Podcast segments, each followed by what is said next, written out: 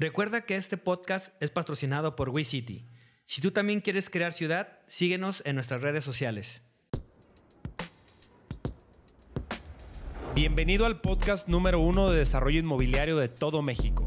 Yo soy Carlos Alvarado. Y yo Alejandro Valerio, y juntos vamos a resolver todas tus dudas.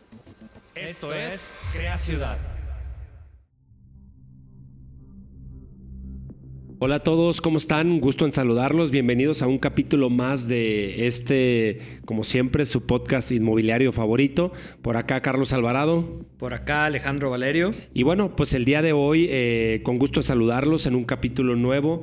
Y hoy este, vamos a hablar de un proceso que en particular creo que nos agrada bastante, eh, nos entusiasma bastante, y es la estructuración de los nuevos negocios. Nuevos negocios le llamamos aquí eh, dentro de la empresa a eh, pues nuevos proyectos, nuevos desarrollos inmobiliarios.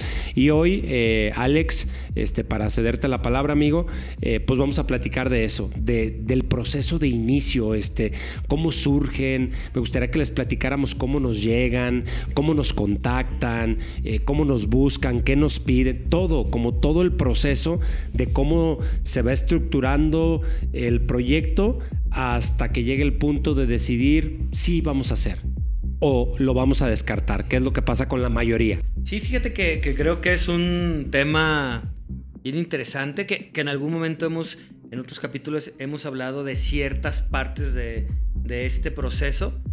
Queremos ser este, muy, muy, muy sintéticos, hablar del proceso, eh, de forma, digamos, sencilla, llana, para que a la gente que, que, es nueva escucha pueda entender un poco de cómo empezamos a hacer, a desarrollar los proyectos o negocios, como sí. lo dijiste, que, que van llegando. Y creo que es un tema que les puede servir muchísimo, incluso no sé por qué no lo hablamos en el, mucho antes, ¿no? Pero nunca es tarde.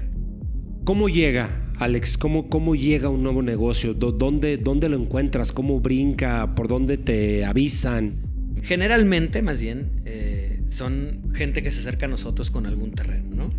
Ya sea algún conocido nuestro, alguien que por redes sociales eh, nos ubica, alguien que a través del podcast incluso este, nos ha buscado, pero también ha sido eh, algún broker, que te dice, oye, tengo este. Incluso el primer desarrollo fue una invitación a hacer un proyecto arquitectónico, ni siquiera fue como a desarrollar, que luego se convirtió en desarrollo, eh, fue otra cosa, pero normalmente, ¿qué, te gusta? El 80% de las, de las veces es un, contacto. Un conocido. Un conocido, alguien que a través de, de alguien más, o que nos sigue, o que es amigo nuestro, nos propone un, un predio. Totalmente. Para hablarle eh, en términos generales, un predio.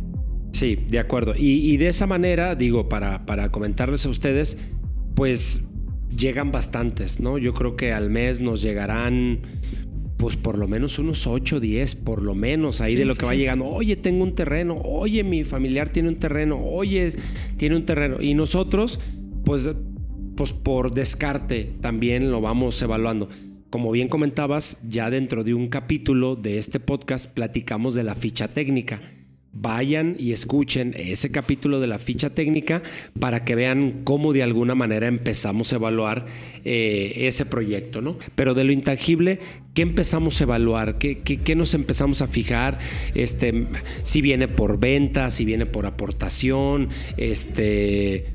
Obviamente lo, primero que, que, al menos yo, sé que también eh, revisamos es que sea aportación. Así es. Porque si es por venta, no digo que no lo hayamos hecho, lo hemos hecho.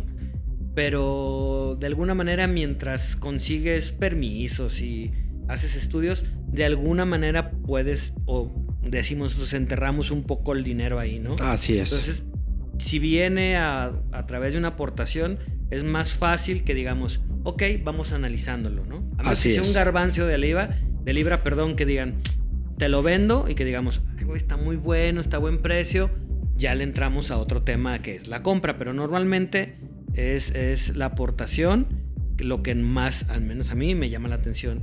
Y luego entramos a otros, a otros temas, y, aunque como bien lo dices, el tema de la ficha técnica nos da ciertos parámetros técnicos, eh, sí hay algunas cosas que, que, todavía lo vemos o lo tenemos como a, feeling, no sé cómo decirlo. Si bien siempre nos asesoramos con, con Arturo González, que, que estuvo aquí en, en, algún capítulo con nosotros, financieramente lo vemos con, con José Luis, con Mao. Eh, sí, sí, sí, sí, sí, salen, sí sale un poco el feeling y algo que no, antes no tomamos en cuenta y pues era lo que llegaba y casi casi le entrábamos a lo que fuera.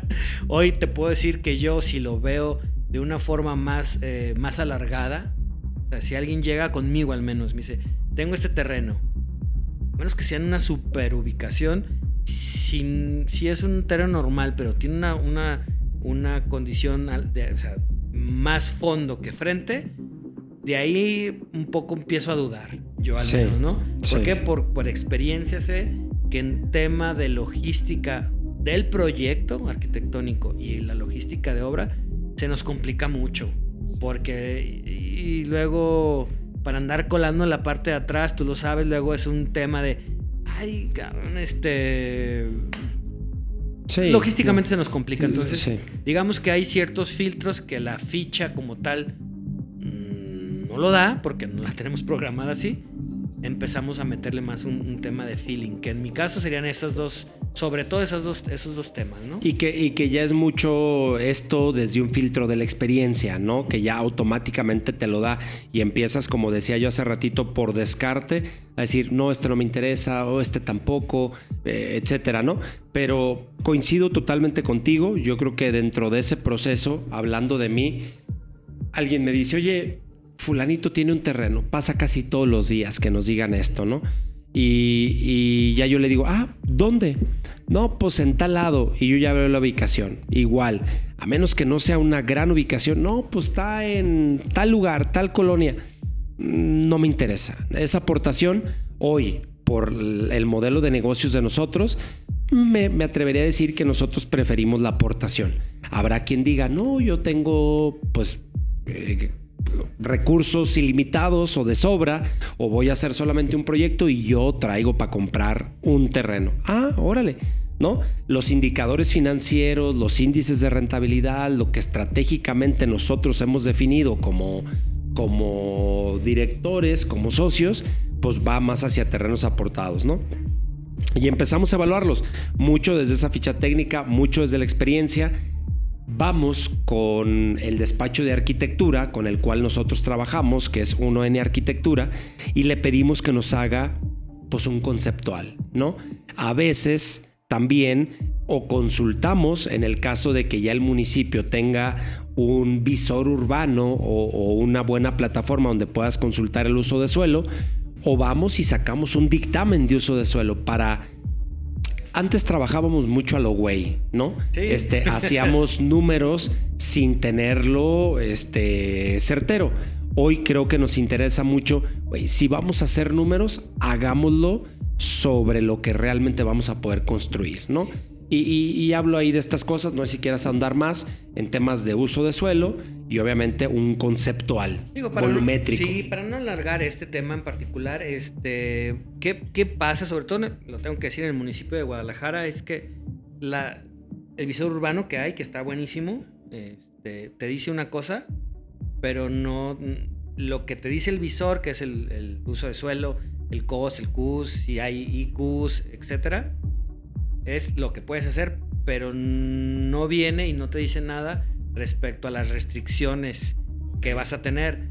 Nos pasó en un proyecto que eh, el uso de suelo decía una cosa, una densidad, una cantidad, eh, coscus, y llegas, con todo respeto para, para esa secretaría, llegas a la Secretaría de Cultura y te dicen, pues sí, eso dice el uso de suelo y eso dice obras públicas, pero no lo puedes hacer. Sí, claro, claro. Y pues ya, había, ya habíamos abierto nuestra bocota, entonces tienes que hacer un montón de cambios. Entonces, ¿qué, nos dejó de experiencia ese caso? Bueno, pues nada. Este, primero, cerciórate que efectivamente te van a dar el permiso de lo que inclusive dice el uso de suelo, ¿eh? Así es, así es. Porque entonces eso te cambia el negocio. Sí, totalmente. Yo creo que, que, que das en el clavo porque entran muchos factores, ¿no? En temas de uso de suelo, pues también entra el tema eh, de la ley, ¿no? O del plan de desarrollo urbano, este, municipal, estatal, eh, áreas de sesión, áreas de donación, cuando son temas más grandes, eh, y yo creo que lo tenemos que tomar en cuenta. Y eh, después viene un tema, pues para mí crucial, que es el poder modelar financieramente el negocio y ahora sí, pues cómo lo vamos a estructurar, que también creo que en eso pues hemos aprendido bastante en, en los últimos, en el último par de años en base a cómo estructurar proyectos, ¿no? Y, yo siempre lo he dicho, creo que lo he mencionado mucho en, en los podcasts.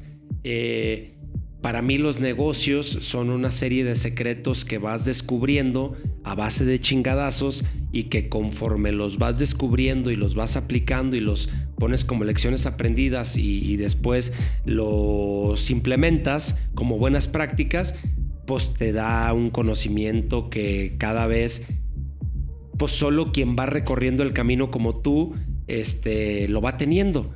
Y que definitivamente el que sigue y el que persevera y, quien sigue caminando, pues va agarrando esa ventaja competitiva de la experiencia, ¿no? Y yo, yo creo que un, digo, muchos consejos que hemos dicho, pero uno que definitivamente yo, no sé, en mi experiencia personal, no como empresa, sino como Alejandro, les diría, sí hagan, sí pidan asesoría, es el tema financiero, ¿no? Sí. Eh, me dejarás mentir, empezamos con una pinche proforma bien, bien alegre, ¿no? Sí, bien pitera. Este, que por ahí entre tú y yo hicimos de ciertos diplomados y cursos que tomamos y que nada tiene que ver con la que tenemos ahora. Sí, sí, claro. Y obviamente, y aún así, tenemos asesores.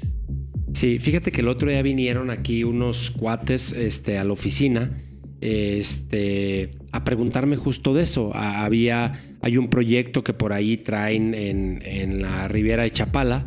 Eh, y traían un proyecto, traían un terreno, este, una lotificación, eh, dejaba mucho que desear, cero concepto, lotes tras lotes, tras lotes, tras lotes, tras lotes, o sea, nada de valor agregado. Y sí, yo les dije como que, oigan, este, ya vieron esto, ya vieron lo otro, este, puta, es que no sabemos cómo estructurar financieramente, no, no sabemos qué hacer, no tenemos corridas, eh, sé que va a ser un negociazo, decía, pero pues nomás le dije, no, pues hay que verlo. Es que tú ayúdanos y que tú dinos, güey, no me voy a poner yo a hacer ahorita una corrida financiera, ¿no? En su momento las hice, hoy sé leerlas, sé cómo se podrían hacer, pero pues no me voy a poder hacer. Mejor te digo quién nos asesora, pero primero obtén certeza legal del inmueble, ¿no? es que es, esa aportación, es que esa aportación, certeza legal primero del inmueble. No, es que nos mandaron un documento y un abogado que nos lo revisó, nos dijo que hacía falta no sé qué. Dije, ah, pues lo primerito antes de que muevas, pues cerciórate de que tenga certeza legal, ¿no? Y, es otro punto aunado justamente a la estructuración financiera, ¿no? Sí, que a lo mejor sería un tema para otro capítulo, ¿no? El tema legal. Afortunadamente, en, en nuestro caso, siempre ha sido todo muy claro y no sé si al principio ni siquiera tenemos conciencia de eso, pero sí, o sea, antes de que incluso echen números, pues sí, una certeza legal es bien importante porque pues van a perder tiempo si al final de cuentas no está todo en orden, ¿no? En el tema legal. Eh, y retomando un poquito el tema de, la planeación eh, financiera, no, no escatimar en eso, ¿no? Porque pues al final es, eh, realmente lo hemos dicho muchas veces, el, desarrollo inmobiliario es más un negocio financiero que de arquitectura, de construcción, de cualquier otra cosa, ¿no? Correcto. Y por ejemplo, digo, pues hablando con nuestros asesores financieros, ¿no? Lo hemos platicado mucho. Me queda claro que la correcta estructuración de todo proyecto inmobiliario sería 33% capital, capital propio y de inversionistas, de capital semilla, 33% preventas y 33% créditos bancarios, hipotecarios. Eso sería lo más sano. Eso sería lo más sano. De ahí puede variar, ya dependiendo que si de ese, dentro de ese 33 pues traes un terreno aportado, ah, pues ya te va a aliviar, ¿no? Oye, que tuviste más preventas, puta, qué bueno, pero ojalá pues vayas y busques el 33% por lo menos de crédito bancario y, pagar una comisión. Y hemos aprendido mucho también de esa estructuración, este, de cómo poder hacerlo, ¿no? Y de cómo se vea en los libros, en, los estados financieros, pues para poder ser eh, acreditables. Sí, si me lo permites, este, un, proyecto que, hicimos eh, nos fue muy bien en las, en las preventas. Sí.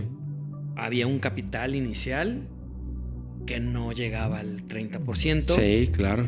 Y aunque hubo muchas preventas, nunca consideramos que necesitábamos un fondeo extra. Así es. a lo mejor un préstamo bancario. O, y mal que bien eso, al final, pareciera en el momento que va saliendo, como que hay flujo porque hay preventas, vas construyendo, pero tarde o temprano, en verdad se los digo, tarde o temprano te va a hacer falta ese dinero. Sí, correcto. Hoy, hoy hemos aprendido la lección este, y pues prácticamente desde el inicio, desde el día uno, estamos viendo capital, proyección de preventas y lo que vamos a necesitar de crédito, ¿no? Y, tratamos de estructurarlo así desde un inicio.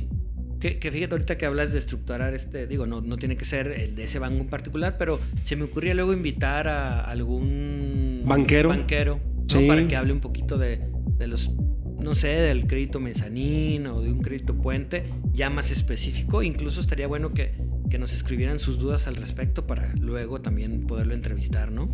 Y bueno, pues digo, básicamente eh, eso es, ¿no? En la parte de, de, los nuevos negocios. Una vez que ya vemos que es viable financieramente, que ya lo revisamos legalmente, que ya vimos el uso de suelo, la posibilidad o viabilidad en temas de licencias, que ya sacamos números con un proyecto o anteproyecto conceptual volumétrico, pues prácticamente estaríamos listos a definir si es un proyecto que queremos hacer con ciertos indicadores financieros que cada quien los tendrá, este, en base a margen, utilidad, este, latir, este, etcétera. Eh, pues básicamente es, ya se decide si sí o si no. Sí, Obviamente, en nuestro caso, todavía la mayor parte de los terrenos que vienen en aportación no pasan estos filtros. El filtro. Por algún motivo. No necesariamente son malos este, terrenos. Yo incluso hay gente que se ha acercado conmigo y que, oye, pero no, tu terreno está buenísimo, güey. Nada más que el modelo de negocio que nosotros manejamos no es el de tu terreno. Así es oye, pero es que pueden hacer no sé cuántos departamentos y esta es la ganancia que... Sí, nada más que es para interés social, por ejemplo. Y nosotros ni sabemos, ni estamos especializados, ni estructuralmente no estamos listos para poder hacerlo. Entonces, ¿para qué perdemos el tiempo? Así es, así es. Eh, pues digo, básicamente es eso. Eh, si tienen dudas, por favor, háganoslas saber para poder ahondar un poquito más en ellas. Y pues nada, quedamos a sus órdenes. Este, adelante, Alex, si, si gustas despedir este. Sí, pues este digo, al final un capítulo cortito, rápido, eh, con, algunos tips para que. 18 minutitos de, pura carnita. Sí, para que puedan ustedes también este, tener en cuenta todos estos, estos datos que a nosotros, a mí en particular, seguramente a Carlos también, nos hubiera ayudado mucho al inicio, ¿no? Totalmente. Y, y entiendo que de cada uno de estos puntos que hablamos podríamos hacer un capítulo hay muchas eh, cosas o componentes que ya están en otros capítulos, como lo referenciamos hace ratito. Y pues nada, digo, también agradecerle a nuestro patrocinador, eh, WeCity. Eh, lo pueden encontrar en todas las plataformas de redes sociales como WeCity-bajo. tienen en la página de internet WeCity.mx bastantes blogs, entradas de blogs con temas muy importantes que estaría increíble que se puedan dar una vuelta por allá y los puedan leer, este, porque creo que es información de, muy valiosa, ¿no? Y pues nada, agradecerles, eh, recordarles que en Spotify y en YouTube nos sigan, este, que le den clic a la campanita en Spotify, que nos califiquen, que le den seguir, que se suscriban a las notificaciones. Digo, es lo que les pedimos por, por esta parte que, que vamos eh, compartiéndoles, ¿no? Y Alex, pues ayúdame a despedir. ¿Cómo te encuentran en redes sociales? Facilísimo, a mí me encuentran como Alex Valerio L en Instagram. A mí me encuentran como Carlos Alvarado V en Instagram. Y pues como siempre, ya saben, un abrazo a todos. Muchas gracias por su tiempo y valoramos mucho que nos escuchen. Muchísimas gracias a todos, les mandamos un fuerte abrazo. Gracias.